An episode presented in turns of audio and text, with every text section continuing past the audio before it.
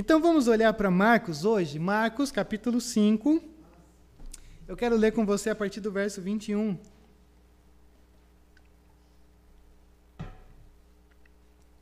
Tendo Jesus voltado de barco para outra margem, uma grande multidão se reuniu ao seu redor, enquanto ele estava à beira do mar.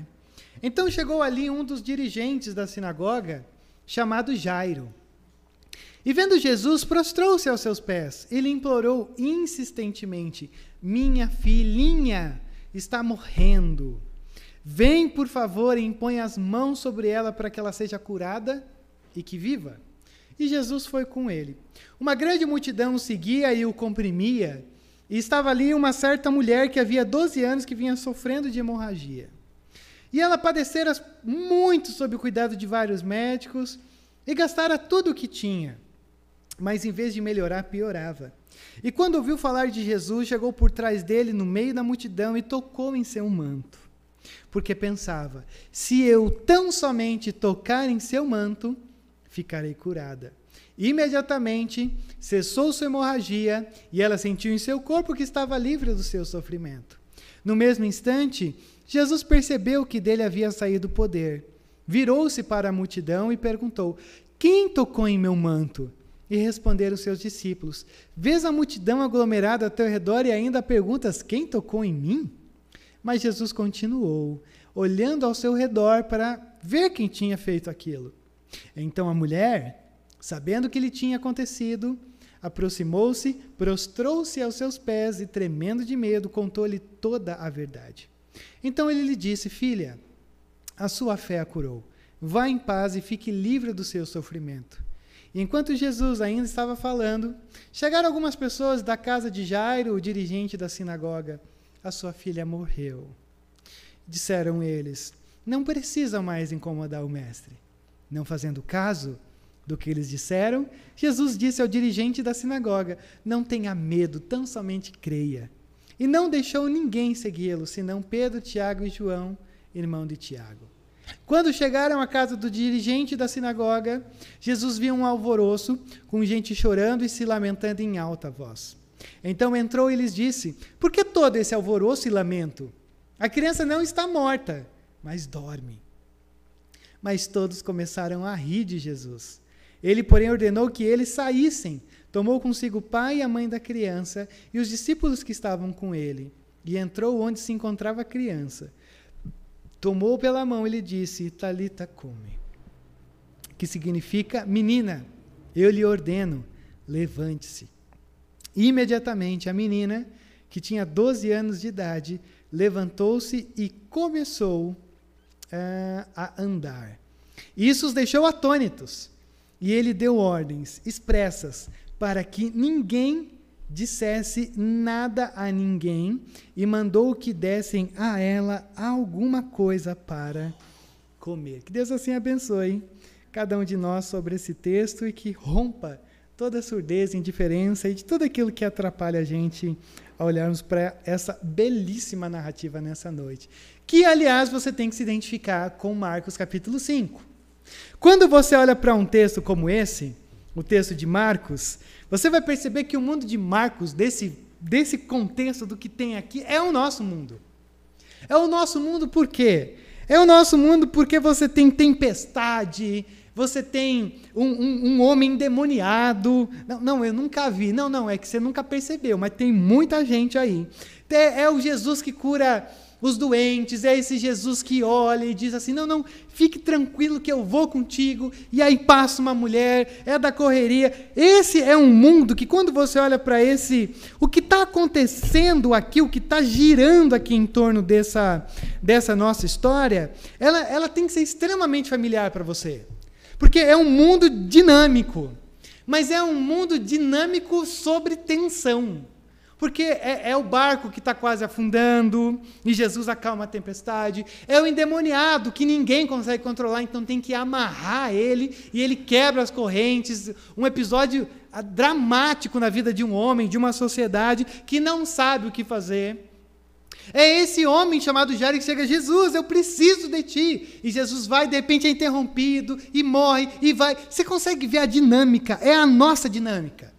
Mas não só é a nossa dinâmica, como é a dinâmica do mundo caracterizado pelo pecado em que você e eu vivemos. É um mundo quebrado, é um mundo disfuncional, é, é, um, é um lugar, é um mundo que, que você e eu sofremos. Mas, ao mesmo tempo, não, não só é um sofrimento pontual, são sofrimentos.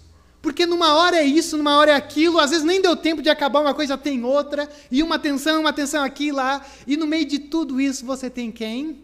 Essa figura de Jesus, trazendo essa, essa sonoridade da pacificação. No meio de todo esse barulho, no meio de toda essa coisa, você tem a voz de Jesus dizendo: Ó, pare tempestade. Endemoniado, saia, saia todos os demônios. Ó, Talita Kumi, quem tocou em mim? No meio de toda essa bagunça, você tem essa intervenção divina. Por isso que eu chamo a sua atenção para olhar para esse texto, não só aqui, mas eu te incentivo a, nesse segundo semestre, ler o Evangelho de Marcos. Porque é um mundo dinâmico. Mas é um mundo dinâmico que tem a ver com o nosso mundo dramático, mas é um mundo também que, que você e eu somos convidados a experimentar pela fé. Não só experimentar, mas você e eu, nesse mundo dramático, dinâmico, sem tempo, somos convidados a vivenciar a nossa fé. É na tempestade, é com aqueles que fazem mal, é com os doentes, é com toda essa dinâmica. O Senhor olha para a gente nessa noite e diz: e aí? Vocês vão conseguir experimentar a fé no dia de amanhã? Nessa rotina louca de vocês? Ou vocês vão continuar alheios a tudo isso? Vocês só vão experimentar essa correria ou vocês vão experimentar essa intervenção que o próprio Deus faz através da nossa vida. Então, quando eu olho para esse texto, a primeira coisa que eu quero que você olhe e perceba aqui comigo é que você e eu vivemos uma guerra, uma guerra interna. De um lado, tudo aquilo que está ao nosso redor tentando sugar todas as nossas energias, mas por um outro lado, um Deus que a todo momento tenta nos eletrizar para experimentarmos a, ou conseguirmos ouvir a sua voz no meio de toda essa bagunça que você e eu vivemos. E aí eu te pergunto: você consegue ouvir a voz no meio de todos esses ruídos? Consegue parar alguns episódios e momentos da tua semana e dizer: peraí, eu estou percebendo? Ou você está sendo levado pelas atrocidades do capítulo 4 e capítulo 5 de Marcos. Quando eu olho para esse texto, o que eu percebo aqui é um, é um discipulado radical. É uma fé radical. Quando eu olho para esses textos, esses personagens que estão aqui no texto em que nós lemos, o que me vem à mente é: esse pessoal aqui tem uma fé radical. Esse pessoal aqui consegue romper a mediocridade. Esse pessoal aqui consegue experimentar essas intervenções que você e eu às vezes ouvimos tanto, mas que quase nunca experimentamos. E quando eu olho para esse texto, eu percebo três movimentos radicais que eu quero compartilhar com você nessa noite. E que eu te convido a, a olhar para isso e dizer: Deus, chega. Chega da rotina, da rota que eu estava vindo até aqui. Eu preciso, eu preciso me sentir aliviado no meio desse mundo de Marcos 4, 5. Eu, eu, eu, sinto tudo isso, Rodrigo. Deus, eu sinto tudo isso. Mas eu não estou conseguindo ouvir a voz. Então, a primeira coisa que eu quero te encorajar, ou te lembrar, é para você experimentar esse movimento até a pessoa de Jesus. Sabe por quê? Olha o nosso texto de novo. Jesus volta para outra margem, uma grande multidão se reúne ao seu redor. Ele estava na beira do mar, e aí, de repente, chega um dos dirigentes da sinagoga. Esse homem chamado Jairo, que já se chega a Jesus, se prostra aos seus pés e implora: A minha filhinha está morrendo. Venha, por favor, e impõe as mãos sobre ela, para que ela viva. Veja só que texto maravilhoso que a gente tem aqui. Jesus está ali. E esse homem chamado Jairo, praticamente um diácono da sinagoga. Era um cara do serviço. Era um cara que vivia na função de fazer a, a, a, sinagoga, que era o lugar onde eles se reuniam nesse tempo, funcionar. Era mais prático do que didático. Era mais com a ver com estruturas do que com ensino. E esse homem chamado Jairo está vivendo a sua vida boa, está vivendo bem. Vai na sinagoga, tem toda essa responsabilidade de cuidar ali dos prédios e coisa e tal, quando de repente o que, que acontece? O seu chão é arrancado, aonde ele pisa desmorona, e a única filha dele estava na beira da morte. Ora, dia dos pais. Ter filho é uma das coisas que eu jamais imaginei que eu ia sentir algumas coisas que eu pensei que eu nunca ia sentir. A, a responsabilidade e o nível de imaginar o que, que você seria capaz de fazer por uma criança que é o seu filho, sua filha, é uma das coisas que eu falei, Deus, eu jamais imaginei que eu seria capaz de fazer qualquer coisa. Seria incapaz até de entregar a minha vida. Não, isso é idolatria. Não, não, isso é cuidado, zelo. Eu quero o melhor para ela. E esse homem chamado Jairo, é dito que ele tinha uma única filha. E algumas pessoas dizem que para esse homem ter o cargo que ele tem, ele já tinha uma certa idade. Então, veja só, possivelmente ele era um pai um pouco tarde. Talvez esse homem ou com a sua esposa tiveram dificuldade de ter filhos. E aí, quando eles tiveram, deve ter sido aquele auê. Que alegria! A menina bate 12 anos, dentro desse episódio, de repente o chão abre e ele chega para Jesus e diz: A minha filha está morrendo, Jesus. Consegue perceber o que a gente tem aqui? Esse é o nosso mundo. A gente sonha, a gente realiza, a gente faz, a gente está vivendo, de repente vem alguma coisa e arranca o chão que você pisa. E aí a grande questão é: para onde você vai? Que voz você vai ouvir? O que, que você faz quando isso acontece? E o que é fantástico dessa história é que esse homem é alguém que trabalha na sinagoga. Se ele trabalha na sinagoga, ele é alguém que pertence à religião judaica da época. A religião judaica que, aliás, já começava a dar um passo para trás com Jesus. Porque essa religião judaica começou a olhar para esse Jesus e dizer: esse Jesus está começando a dizer algumas coisas estranhas.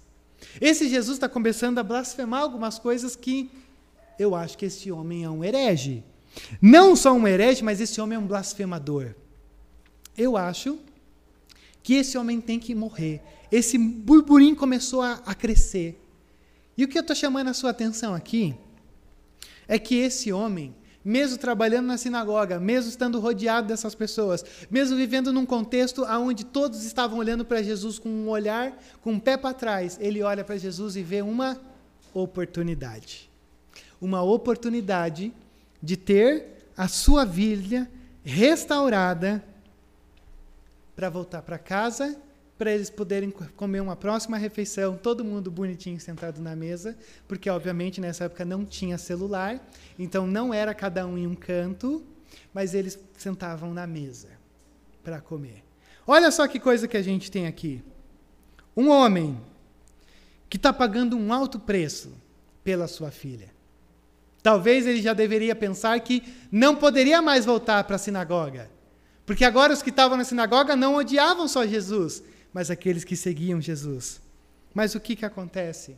Uma fé radical, ela se move na presença de Jesus de uma maneira radical. Ele quase não calcula o preço quando se trata do bem-estar da sua filha. Mas ele também não calcula o preço porque ele sabe quem é aquele que está diante dele.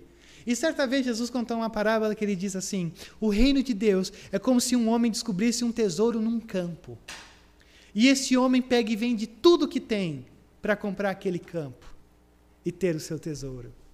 O reino de Deus é uma experiência que você e eu, quando entendemos, não existe posição, não existe imperfeições, não existe perfeições, não existe nada que a gente não seria capaz de abrir mão para se jogar à presença de Jesus. Então, esse homem é um homem que olha para a gente e diz: Eu entendi a preciosidade que é esse Jesus.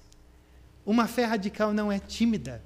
Uma fé radical, ela abre-se a esse Jesus, porque se encontra com aquele que é o grande libertador do mundo de Marcos 4 e 5 que você e eu vivemos constantemente rodeado e norteado de tensões. É nos pés de Jesus que a gente consegue se debruçar e dizer: o alívio que eu preciso está ali. Consegue perceber aonde a gente está nessa noite?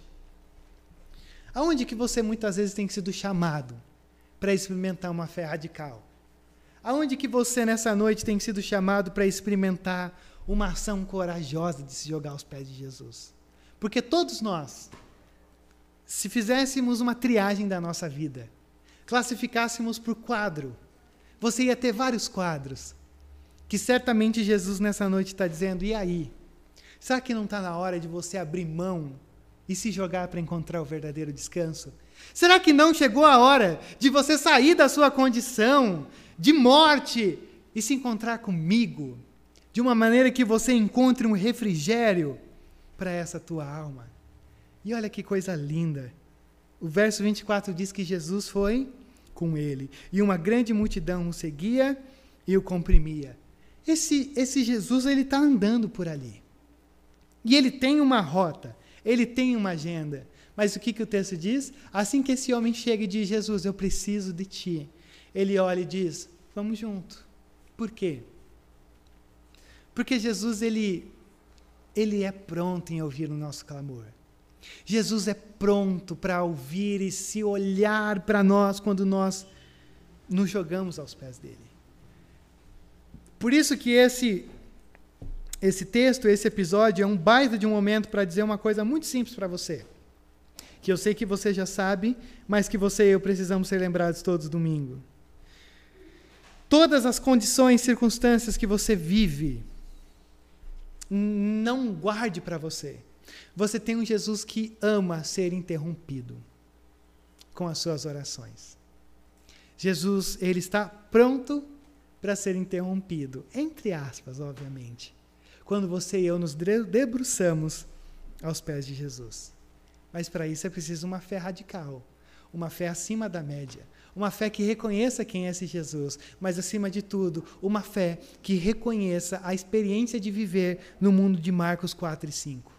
Um mundo que dói, um mundo que machuca, e acima de tudo, um mundo que ri do nosso sofrimento, como já já você vai ver no final. Esse era o primeiro ponto que eu queria ver com você. Uma fé radical, ela sempre se move na direção de Jesus. A segunda coisa que eu quero que você veja aqui comigo, esse texto ele tem uma ironia maravilhosa. A segunda coisa que você tem aqui comigo sobre uma fé radical é que uma fé radical ela consegue esperar por Jesus. Sabe por quê? Olha só como vai mudar a câmera da nossa cena. Verso 25. E ali estava uma mulher que havia 12 anos que vinha sofrendo de uma hemorragia. E ela padecera muito sob o cuidado de vários médicos, gastara tudo o que tinha, mas em vez de melhorar, piorava. Ele abre dizendo: Ó, uma mulher encontrou com Jesus. Uma mulher interrompeu o caminho de Jesus com, com Jairo. Doze anos com hemorragia.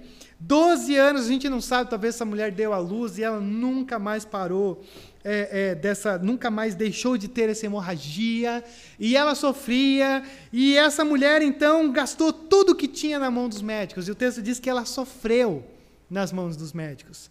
Sabe como é que umas, as pessoas desse tempo. Há uma curiosidade aqui para você, acompanha comigo. Se você fosse uma mulher nesse tempo e você fosse num médico desse tempo e dissesse: Eu tenho uma hemorragia que não para, eu não consigo parar Sabe o que, que o médico diria para você? Pegue uma bolsa de lã e guarde alguns ovos de codorna dentro.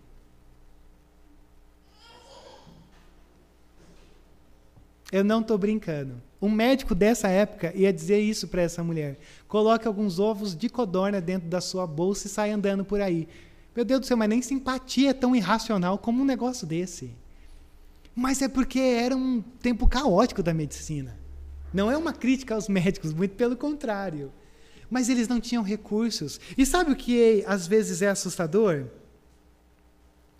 Às vezes os recursos que a gente tem não conseguem dar jeito no que a gente precisa. Às vezes a gente se encontra com a mão humana e ela é tão boa para nós, mas algumas vezes existem algumas coisas que a mão humana não consegue chegar. E é nesse episódio em que ela se encontra com esse homem chamado Jesus. E ela olhou para Jesus e diz: se eu apenas tocar na veste desse homem, certamente eu serei ou ficarei curada. Sabe outra coisa que é maravilhosa dessa história? E enquadra essa mulher com uma fé radical? Uma mulher que uh, se encontrava numa condição de hemorragia, ela era considerada cerimonialmente impura. Essa mulher não era digna de estar no meio de uma multidão. Essa mulher ela era impura no sentido de que ela não pode frequentar a, a sinagoga, ela não pode frequentar nada, porque ela é impura. Saia daqui. Você não pertence a esse lugar. Ela estava alienada à sociedade. Que imagina essa mulher com essa hemorragia constante e ainda sem nenhum apoio ao seu redor. Mas ela olha para Jesus e diz: Se eu romper essa multidão e tocar na veste dele, eu sei que eu vou ser curada. Consegue perceber o que a gente tem aqui? Essa mulher, se nós tivéssemos uma, uma galeria da fé no Novo Testamento, certamente essa mulher ia estar. Porque essa mulher olha para Jesus e ela não mede as consequências. Ela quebra todo o ritual religioso da época para dizer: se eu tocar, eu vou me encontrar com essa libertação de Jesus. Por quê? Porque uma fé radical, ela não mede os esforços, ela não mede as consequências, ela quebra protocolos para se encontrar com Jesus. Essa mulher olha para si e diz: Eu não tenho nada o que fazer, eu estou esgotada. Eu não tenho mais força para dar nenhum passo. Mas se eu tocar simplesmente na veste de Jesus, certamente eu serei curada. Sabe o que me chama a atenção sobre essa mulher? É que essa mulher, ela, ela não sabe o que Jesus irá responder para ela. Porque tocar a veste e sair poder de Jesus é uma coisa que Jesus ia perceber. Então ela é extremamente ousada porque ela meio que está usando Jesus, entre aspas, para ser curada. E sabe o que eu gosto demais dessa história, desse episódio, desse momento? É que ela se joga em Jesus.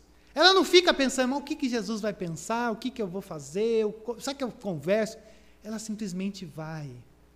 Você sabe que a gente, como bons presbiterianos, zelosos pela palavra, a gente, às vezes, quer ficar tentando adivinhar demais o que Deus vai fazer ou não. E é por isso que muitas vezes a gente não ora. E essa mulher é um baita de um exemplo para dizer para a gente: só vai. Só, só, só se coloque na direção dele, só abra a sua boca, só fale, só ore. Não tente adivinhar, não tente pensar o que, que vai acontecer, o que, que vai pensar. Não, não, não, não, não. Se eu só tocar, se eu só abrir a minha boca e dizer, Senhor, ó, está aqui o que eu tenho. E aí eu te pergunto nessa noite: o que será que te impede de ir até Jesus? Será que é as angústias que a gente vai vivendo 12 anos em alguns ciclos? E aí, 12 anos, passa um ano, você ora. Dois anos você vai desanimando, desanimando. Mas o sofrimento dessa mulher era tamanho que ela falou: ainda que seja 12 anos, eu não me acostumo com isso porque eu sei que em Jesus há um poder libertador. E quando ela toca em Jesus, o que, que acontece? No mesmo instante, ela é curada, e aí Jesus vira para ela e diz: Espera aí, alguém me tocou. E aí os discípulos: Jesus, você não está percebendo que você está lotado de gente ao teu redor? E aí Jesus faz o quê? Verso 31. Quem tocou em mim? Mas Jesus continuou olhando ao seu redor para ver quem tinha feito aquilo. Verso 33. Então a mulher, sabendo o que lhe tinha acontecido. Aproximou-se, prostrou-se aos pés de Jesus e, tremendo de medo, olha só, contou-lhe toda a verdade. Então ele lhe disse: Filha, a sua fé a curou. Vá em paz e fique livre do seu sofrimento. E eu te pergunto: por que, que Jesus fez isso? Por que, que Jesus parou, virou e disse: oh, Não, alguém me tocou? Eu penso em três coisas. Primeiro, porque ele queria mostrar para essa mulher: você foi curada.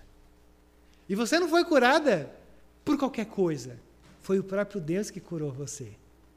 Mas eu penso numa segunda coisa. Jesus diz isso publicamente para dizer, ó, todos vocês que estigmatizaram essa mulher, saibam de uma coisa. Se vocês disserem ela é impura, agora ela é pura. Porque agora já não há mais hemorragia. Agora essa mulher pode passar a viver a sua vida de uma maneira como ela sempre quis viver. Então não há mais nada que vocês possam fazer para oprimi-la. Mas agora ela é livre. Mas eu penso numa terceira coisa importante também. Jesus virou para essa mulher e disse: Quem me tocou? Porque Jesus queria aprofundar a fé dessa mulher. Sabe por quê? Você consegue perceber uma coisa meio mística? Se eu só tocar nas vestes de Jesus, eu vou ser curado. Se eu só pegar a toalha ungida do pastor, eu vou ser ungido, ungido, ungido, eu vou ser curado. Se eu só pegar no copo de água que o Rodrigo bebe, você vai pegar alguma coisa, porque curado eu tenho quase certeza que não. Mas existe uma coisa meio mística. Essa coisa de tocar nas vestes de Jesus. E sabe por que Jesus vira para ela e diz: Ó, oh, vamos aprofundar essa fé? Porque, embora você veio, mas você veio meio na dúvida. E não se trata de misticismo. Se trata da pessoa de Jesus. Não se trata só de uma cura, de uma coisa, se trata de um Cristo que, que entra na nossa história e muda essa nossa condição. E é sobre isso que esse texto está me mostrando. Só que se você estiver atento à minha voz, ou se você se desligou e voltou agora, você vai falar assim: você não está falando de um homem? De um homem chamado Jairo, com a filha dele? Sim! Isso aqui está acontecendo dentro da história desse homem chamado Jairo. Esse homem que chegou desesperado aos pés de Jesus e de Jesus: pelo amor de Deus, venha para minha casa, minha filha está morrendo. E aonde que está Jairo? Eu imagino ali do lado de Jesus. Gente, vamos falar a verdade. O problema dessa mulher era urgente ou era um problema crônico? Vamos ver se vocês estão prestando atenção. Fazia 12 anos que essa mulher estava com esse problema. Um dia mais, um dia menos, uma hora mais, uma hora menos. Não, fique tranquilo. Ó, eu vou lá na casa de Jairo primeiro e depois você vem, a gente troca uma ideia e coisa e tal. Eu fico imaginando Jairo do lado. Jesus, a minha filha é urgente, Jesus. Essa mulher já faz 12 anos, a gente vai e volta rapidão. Pega o metrô, pega o trem, pega o ônibus, pega o Uber, o 99, o carro, a moto. Jesus vai. É urgente, não tem tempo para você parar. Você consegue perceber o que a gente tem aqui? O que a gente tem aqui é a mesma coisa que Jairo tem. Deus, o senhor não está percebendo a gente não tem tempo para lidar com algumas coisas que estão machucando aqui dentro. O Senhor não está percebendo que, Deus, desculpa, eu, eu não consigo orar, eu não consigo nem colocar mais algumas coisas, porque eu não tenho nem tempo, Deus. Era para o Senhor ter feito para ontem, era para o Senhor ter respondido essa oração para ontem. Consegue ver o que a gente tem aqui? Mas o que a gente tem aqui é uma coisinha que eu sei que você vai guardar no seu coração. Para o Senhor do tempo, nada é urgente. O Senhor que tem o tempo na palma das suas mãos, nada é urgente.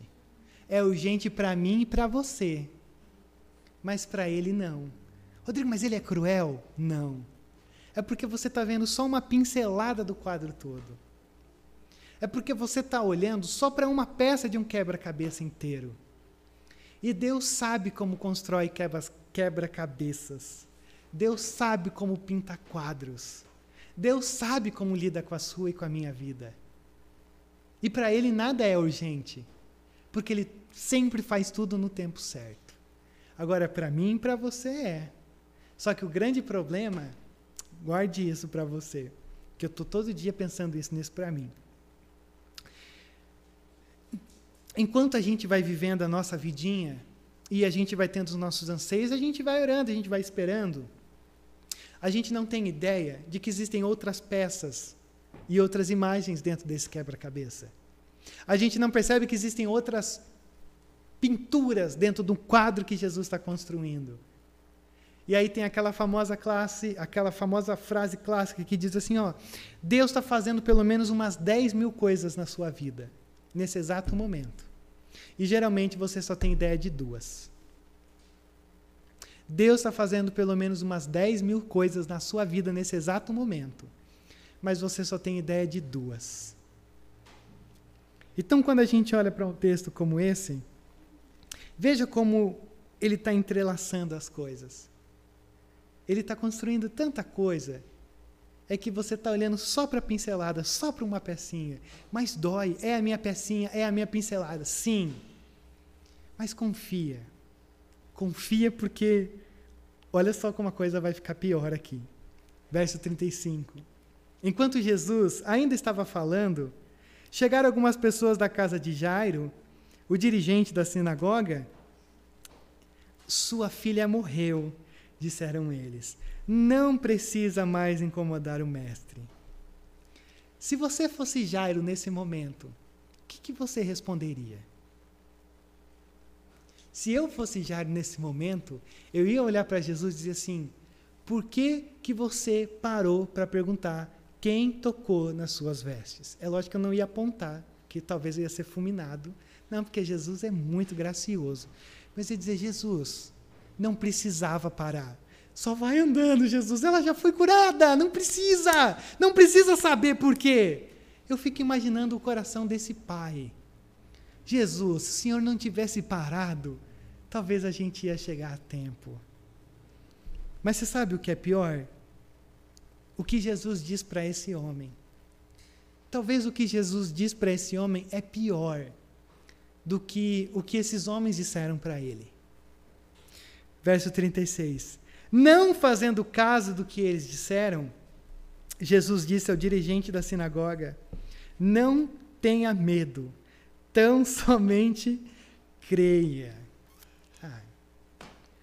Jesus, espera aí, o senhor não está entendendo. É, ela morreu. Não tem mais o que fazer. É, não dá, Jesus. Uma pessoa que morre é algo irreversível. A gente consegue dar quase conta de tudo na vida, mas a morte não. Ninguém consegue aumentar 30 minutos de vida, 15 minutos, 5 minutos de vida. Ninguém consegue. E Jesus olha para ele e diz: Não temas, apenas creia. Consegue ver aonde que a gente está? Primeiro, a gente olha um movimento de Jesus que sempre nos leva a Ele de uma maneira radical. Segundo, uma fé radical, ela sempre também espera em Jesus, ainda que não entenda nada. Mas a terceira coisa de uma fé radical é que a gente consegue crer em Jesus, mesmo que não faça sentido algum. Porque Jesus olha e diz: apenas creia. E sabe que a, a, gente vive numa época que às vezes a gente pensa assim que, que fé é, é quase um salto no escuro. Não, você se joga numa coisa sem saber o que vai acontecer. Não, não, fé não é isso. Ou a gente às vezes pensa que fé é uma coisa bem positiva, assim. Não, se você ficar pensando, vai, vai, vai, vai, vai, vai, vai conseguir. Não, fé também não é isso. Pode ser outras coisas. Porque quando a gente olha para esse texto, fé, na verdade, é confie em mim. Fé é, Jesus, não estou entendendo, mas estou confiando. E o que é mais dolorido desse episódio é que Jesus não tinha ressuscitado ninguém. Porque se Jesus tivesse ressuscitado alguém, eu já diria: beleza, tá tranquilo. Porque Jesus já ressuscitou alguém lá e agora ele vai fazer isso de novo. Não, Jesus não ressuscitou ninguém. Será? Ok, Jesus tinha poder sobre doenças, Jesus conseguia até mesmo mudar a ordem da natureza. Mas será que Jesus conseguiria reverter a morte? Aí eu te pergunto: será que a gente teria a ousadia de sermos os primeiros a experimentarmos a reversão da morte? Será que nós teríamos essa coragem, essa fé tão, tão radical de dizer: Vamos juntos, Jesus. Eu acredito que o Senhor vai ressuscitar a minha filha dos mortos. Não sei. Mas o que eu sei é que quando Jesus diz isso para ele, Jesus está dizendo: agarre-se a mim. Se agarre. Porque se eu estou dizendo, é porque é. Tem um texto perdido lá em Hebreus capítulo 11, verso 3, que, que o autor diz assim: o mundo ele é sustentado pela sua palavra. Digo um texto perdido porque é um texto que parece não ter muita função para a gente. Mas olha só o que o autor está dizendo. Se Jesus disse que é, é. Se Jesus disse que não, é não. E Jesus está dizendo: você acredita em mim? Você acredita em mim ou você acredita na morte? Você sabe o que eu te pergunto nessa noite? Na sua morte, na sua experiência de morte, que às vezes não é morte, mas algumas coisas que parecem irreversíveis. Você consegue acreditar? Você consegue crer que Jesus tem poder até sobre coisas irreversíveis? Consegue crer? Consegue ter uma, uma, uma fé radical que você olha e diz: Cara, eu consigo. Eu consigo olhar, mesmo que está tudo indo contramão, mas eu consigo olhar e dizer e saber que Deus é capaz de mudar essa situação. E os discípulos vão junto com Jesus. Pedro, Tiago e João vão com Jesus para aquele lugar. Olha só o verso 38. Quando chegaram à casa do dirigente da sinagoga, Jesus viu um alvoroço, com gente chorando e se lamentando em alta voz. Tem uma coisa extremamente é, é, icônica aqui. Nesse tempo, era comum você ter algumas pessoas que trabalhavam com o luto. Você contratava algumas pessoas para chorarem no, num velório de alguma pessoa da sua casa. Olha só que coisa doida. Alguém tem aptidão para trabalhar com isso? Acho que não, né? Facilidade de chorar e de se lamentar. Você teria um emprego garantido no mundo de Jesus. Qual que é o seu trabalho? Eu choro em, em velório. Isso é trabalho? No tempo de Jesus era. Então eles tinham essa coisa. E aí então você imagina um homem que era um chefe da sinagoga, né, dentro dessa estrutura toda, devia ter muita gente. E aí então quando Jesus chegou, tinha um alvoroço, gente chorando e coisa e tal, verso 39. Então entrou e lhes disse: "Por que todo esse alvoroço e lamento?" Como se não estivesse acontecendo nada. Como se Jesus estivesse em outra dimensão. A criança não está morta, mas dorme. Consegue ver a atitude radical de Jesus? A morte não me para. O irreversível não me para. Eu tenho poder sobre todas as coisas. Mas todos começaram a rir de Jesus. Por quê? Porque o mundo ri do nosso sofrimento. Não que o mundo ri, não que o mundo não se compadece, mas o mundo não consegue reverter o nosso sofrimento da maneira como Jesus consegue reverter. O mundo ele causa um entretenimento na nossa dor. Mas no fundo é uma piada. Mas em Cristo a nossa dor tem significado. E aí a questão é: será que esse pai vai conseguir manter a fé em Jesus ou vai se declarar a morte? Olha como o texto termina. Verso 41. Tomou-a pela mão e ele disse, Talita cumi, que significa menina, eu lhe ordeno, levante-se. Imediatamente, a menina, que tinha 12 anos de idade, levantou-se e começou a andar. Isso os deixou atônitos.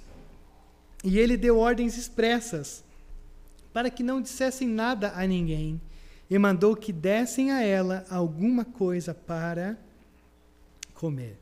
Eu imagino que você já faz uma ideia de que essa expressão que Jesus diz aqui é uma expressão famosíssima.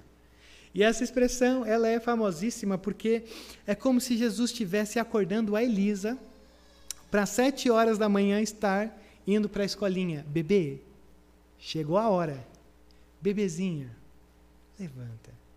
É um Jesus extremamente paterno. É um Jesus extremamente com uma ternura que não cabe. E Jesus olha para ela e diz: Filhinha, está na hora de levantar. E da mesma forma que eu chego num, na manhã de segunda-feira e diz: Elisa, bebê, está na hora de levantar. Isso quando ela não acorda madrugada e ela diz para a gente: está na hora de todo mundo acordar. E, pelo amor de Deus, só meia hora mais. Mas Jesus olha para a morte e diz: levanta. Jesus olha para uma pessoa morta e diz: levanta. E Jesus chama essa menina de menina. Porque se Jesus tivesse dito: levanta, certamente todas as pessoas mortas em todo o universo levantariam de suas tumbas, pelo poder que há em Jesus. E ele diz: levanta. Essa ternura. O Deus onipotente, todas essas palavras que você pode tentar enquadrar, entre aspas, a Deus, o Deus glorioso, santo, soberano, que controla a, a, a chuva, o mar, que expulsa demônio, é o Deus que ama uma menininha. Olha que coisa fantástica. Esse Deus tão grandioso, demonstrando tanto afeto e tanta ternura por uma menininha. Por isso eu digo para vocês nessa noite: Não existe pequenos detalhes para Deus. Eu sou o tipo de pessoa que todo momento me perco com isso. Algumas vezes eu começo a deixar de orar, porque eu digo assim: pera, isso aqui é tão bobo, isso aqui é bobagem. Eu vou orar por coisa grande. Olha que texto fantástico. O Senhor se preocupa com todos os detalhes da nossa vida e trata com ternura todas as nossas dores. E é por isso que você e eu somos chamados a crer nesse ponto. Sabe que quando eu olho para essa história, essa pequena grande história nessa noite, eu percebo algumas coisas. Primeiro, consegue perceber que Jesus dá muito mais do que eles esperavam. E talvez essa é a grande centralidade do ministério de Jesus. Ele só queria ter a sua filha curada. E ele recebeu um banquete, porque eu fico imaginando a próxima refeição dessa família sentados na mesa, olhando para mim e dizendo: Cara, você morreu e você está viva.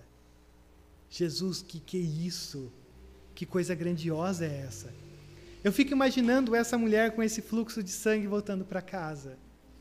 Não sei se tinha família, não sei nem se havia mais casa para ela. E ela olhando e dizendo: Só queria tocar nas vestes de Jesus, mas agora eu fui curada plenamente. Sabe que Jesus ele pode fazer muito mais do que a gente às vezes pode imaginar. E certamente Jesus pode fazer muito mais do que às vezes o mundo diz que pode fazer por cada um de nós. Então, esse é um texto que exalta a pessoa de Jesus. Mas não exalta só a pessoa de Jesus, mas diz também que você já parou para pensar que se a filha desse homem não tivesse morrido, ou não estivesse doente, se essa mulher não tivesse um fluxo de, fluxo de sangue, talvez eles nunca teriam conhecido Jesus. Já parou para pensar nisso? Que a doença deles, a enfermidade deles, foi um grande instrumento para eles se encontrarem com Jesus. Por isso eu digo mais uma vez para você, lembrando da semana passada: não desperdice a sua dor. A tua dor, ela tem um valor gigante, se tratando de conhecer mais a respeito de Jesus. Mas eu também digo para você nessa noite que Jesus não promete cura mas ele promete dizer que sabe o que está fazendo. Porque um homem teve que esperar, uma mulher foi instantânea. E no nosso caso, nós não vivemos num show de cura, num show de milagres. Nós não podemos dizer quando vai acontecer, quando não vai acontecer. Mas uma coisa certamente você e eu podemos dizer: nós sabemos que Ele sabe o que está fazendo. Então, quando eu olho para Marcos capítulo 5, eu digo: Deus, esse é o meu endereço. Esse é o mundo em que eu, que eu vivo, é o mundo que eu experimento, é o mundo que a todo momento eu vou sendo bombardeado por histórias assim, próximas a isso. Mas ao mesmo tempo eu viro e digo: Jesus, mas esse mundo que eu vivo, que é o mesmo mundo, é o mesmo mundo aonde o Senhor intervém. Então, Pai, que experimente uma fé radical. Que eu experimente uma fé radical e que eu interrompa o Senhor para conseguir experimentar coisas grandiosas do que o Senhor pode fazer.